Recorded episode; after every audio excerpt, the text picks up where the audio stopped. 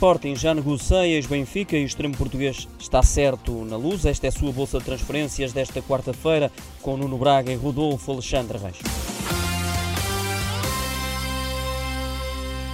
Rodolfo Benfica está muito perto de reforçar a ala direita do ataque. Gil Dias, extremo português de 24 anos em final de contrato, chega do Mónaco por 4 milhões de euros. O futebolista, que fez dois gols em 33 jogos na época passada pelo Famalicão, é representado por Jorge Mendes e irá comatar as vagas de Pedrinho e Servi. Nuno, do outro lado da segunda circular, há um dinamarquês a discutir o contrato. Está tudo fechado com Valência, só falta o acordo com o jogador. Daniel Vaz, a defesa de direito, que também atua médio centro, já está a discutir os termos do contrato com o Sporting, adianta o jornal Record.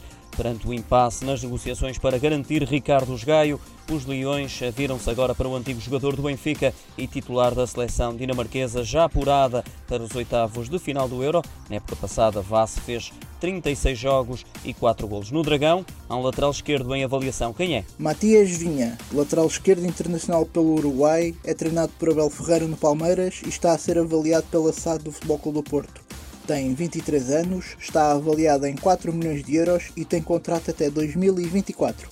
Em 2021 fez 18 jogos e 2 golos pelo Verdão.